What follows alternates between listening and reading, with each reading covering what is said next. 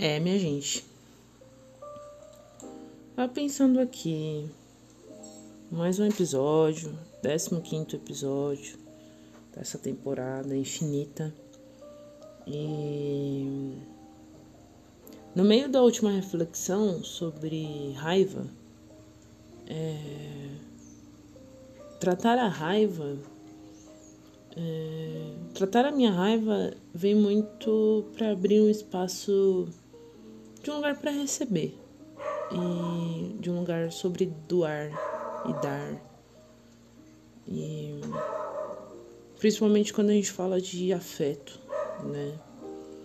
Hum, pelo menos eu fui, pelas minhas características físicas, eu fui uma criança muito rejeitada por círculos de amizade, pessoas, situações. E se você é uma pessoa que tem características que são muito marcantes ou uma etnia muito específica, com certeza você foi rejeitado por algum momento por não pertencer a um grupo ou não pertencer a algum lugar. Porque te colocavam em algum lugar que, sei lá, na cabeça delas você era ruim, mal, enfim. E esses dias eu tava vendo sobre afetos, né? E aí eu fiquei pensando, falei, nossa, será que eu sei dar afeto? Ou sei receber? E eu me peguei muito em momentos que eu não eu não sabia receber afeto. Tipo, receber um abraço, receber um elogio, receber um, um carinho. É, isso impactou muito a forma de ter as minhas amizades e relacionamentos, porque eu sempre afastava porque eu não conseguia entender. Tipo, pô, vocês estão me rejeitando há tanto tempo, por que, que agora alguém iria me entender? Por que, que agora alguém iria gostar? É, por que, que agora alguém iria ter afeto por mim? Se todo esse tempo eu recebi muito ódio, né? E aí é estranho porque não é uma coisa que você pratica. Ah, vou praticar aqui X vezes. É sobre você se permitir sentir, se permitir fazer. E eu me vejo quanto eu sou tímida nesse lugar, né? De conseguir expressar os meus sentimentos pelas pessoas que eu gosto, pelas situações que eu gosto, pela. por bater o pé assim, falar: Meu, eu gosto de você independente. Independente se você gosta ou não, sabe? É um afeto que eu te dou e não estou esperando algo em troca, né? Porque até a forma como eles ensinam a troca de emoções, de afeto entre as pessoas, parece ser algo que você tem que dar e receber, dar e receber, como se isso fosse uma mecânica racional específica que sai totalmente do mundo das emoções, que é algo que realmente eu não consigo entender, consigo compreender e consigo sentir fluidamente, porque tem pessoas que sentem de forma mais fluida, né? Aí eu vejo tantas pessoas falando, ah, precisamos descolonizar os nossos afetos. Precisamos. Mas espera aí, gente, vocês sabem o que é afeto? Tipo, primeiro. Será que a gente realmente foi criado com afeto? Será que a, o afeto que a gente recebeu era genuíno? Né? Será que a gente teria que estar discutindo tanto afeto quando. Será que essas pessoas foram criadas de fato com carinho, com amor, com respeito. E olhando as, as pessoas, os adultos agindo de forma geral, a gente sabe que não. Ah, as pessoas tipo, possuem muita raiva, muita pressa, muita necessidades viscerais, tipo. É... E não existe o espaço para o respeito, pro compreender, pro acolher, pro receber, pro dar de forma genuína, né? E eu vejo que talvez seja toda uma manipulação do sistema para que a gente realmente fique podre por dentro, né? Que a gente só queira chegar em casa mais rápido a ponto de pisar em cima de alguém. E não se importa se aquela pessoa, os seus sentimentos, as suas emoções, a sua relação com o mundo, não importa.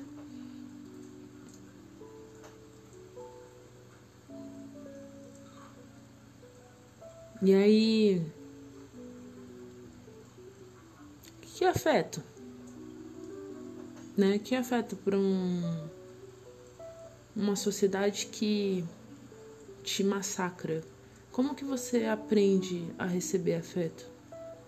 Quando tá todo mundo dizendo que se você é uma mulher, você que tá ouvindo, a gente sabe muito bem qual a pressão que a gente sofre na nossa cabeça de olha, você precisa casar, Olha, você e os filhos, olha, e o namorado, olha, e, e, e aí, tipo, se você namora, as pessoas estão te cobrando se a pessoa está fazendo XYZ e aí você fala, gente, vocês estão me cobrando de uma coisa que nem sou eu que faço. Eu vejo as pessoas são casadas e aquela pressão pro casamento estar tá sempre feliz, sempre estável, quadrado e eterno. Sendo que a gente não é eterno. Tipo. E a gente dá um, dois, cinco, seis, sete, oito, nove, dez anos para umas situações onde não existe afeto. Existiu muito pouco afeto e muito mais organização e planejamento de como viver e não de como sentir a vida. Sei lá. Eu, eu fiquei um pouco frustrada. É, um grande festival de frustrações nos últimos tempos em relação a compreender o quanto que a gente acaba cobrando das pessoas uma coisa que a gente também não faz. Né? Nossa, aquele meu amigo XYZ, você pensa, caramba, mas você também é bem ruim nisso. E se não é ruim, entender que o outro, ele tem todo direito de não também não trocar com você. Até porque o dar e receber, talvez a gente nunca receba do mesmo lugar. Né? Talvez a gente dê para muita atenção, carinho, cuidado para uma pessoa e talvez a gente vai receber de outro lugar tudo isso de volta, né? Isso aqui, eu, eu acredito na lei do retorno das coisas. Mas nem sempre, talvez a pessoa que a gente mais ame nessa vida, ela não consegue ter esse mesmo sentimento que a gente tem por ela. Mas tá tudo bem. E cobrar das pessoas que elas tenham a mesma atitude que a gente é tão cruel. Talvez elas não tenham aprendido, ou talvez elas não tenham vivenciado, ou talvez simplesmente elas não queiram viver isso. E aí tudo isso faz com que a gente deixe as coisas fluírem mais, né? e não fique cobrando tanto, né, do outro. Mas a gente também precisa fazer a nossa parte, né? Porque fica nesse mundo de não cobranças, mas o quanto que a gente está se trabalhando para realmente ter afetos genuínos com os outros, respeitando o nosso limite, respeitando o nosso espaço, respeitando o limite e o espaço do outro, e ainda assim ter afetos possíveis, ter afetos responsáveis e principalmente genuínos com os outros. Eu odeio afeto sazonal. Minha família ela adora afeto sazonal, que é o afeto da festinha, que é o afeto do Dia dos Pais, do Dia das Mães, que é o afeto dos aniversários e das datas comemorativas. Só nessa época que tem afeto, só nessa época que pode ter comemoração, só nessa época que eu posso trocar com você um afeto ou eu preciso esperar uma data específica criada para que a gente compre mais coisas?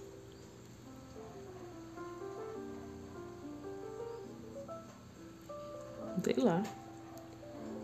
É, nesses dias eu estava vendo um... Teve um boom assim na internet sobre as linguagens do amor, né? E aí acho que eles quiseram mapear como é que as pessoas gostam de receber amor, né? Eu gostaria muito de colocar afetos. Eu acho que amor ele não não está relacionado a, a o que fazer, o que receber do outro, mas mais os afetos. Afetos faz parte do amor. Mas amor não é só afeto. E fiquei pensando aqui o quanto que classificam, né? Ah, você gosta de receber toque, você gosta de receber palavras, você gosta de receber tempo de qualidade. E, pô, será que não é tudo isso, né? Tipo, será que só existem esses? Será que, é... de novo, a gente está colocando coisas tão subjetivas e sensíveis e emocionais num lugar de racionalização? Será que talvez a pessoa que você acha que é de tempo de qualidade, será mesmo que ela só gosta disso? Será mesmo que o, o tipo de afeto que ela gosta de receber é só esse? Ou será que esse afeto ela só não aprendeu e ela nem sabe que tipo de afeto realmente ela gosta? Né? Ainda esses dias eu vi um vídeo de uma moça que ela tava. Ela tava dando é, atualizações da vida dela, né? Uma youtuber e tal. E aí ela tava comentando assim: ah, meninas, fujam de homens que. É, ela deu lá um, um, um uma lista de coisas, mas teve um que assim, teve um que eu que eu fiquei bem assim preocupada, né? E um deles era assim, ela falou: "Se o cara não pagar a conta, ou se ele ao menos não falar o porquê que ele não pagou a conta no primeiro encontro, é, bloqueia ele". Aí ela falou: "Porque homem que é homem é, vai falar o motivo porque ele não tem dinheiro e que ele precisa pagar a conta, né? Aí eu fiquei um pouco chocada, assim, tipo. Não que eu queira, assim, ah, a mulher não pode pagar, não é isso. Mas. É, sei lá. A gente vive num país de terceiro mundo, né? É, dá pra rachar a conta. Dá pra. No primeiro encontro não preciso saber se o cara tem o nome no SPC Serasa, sabe?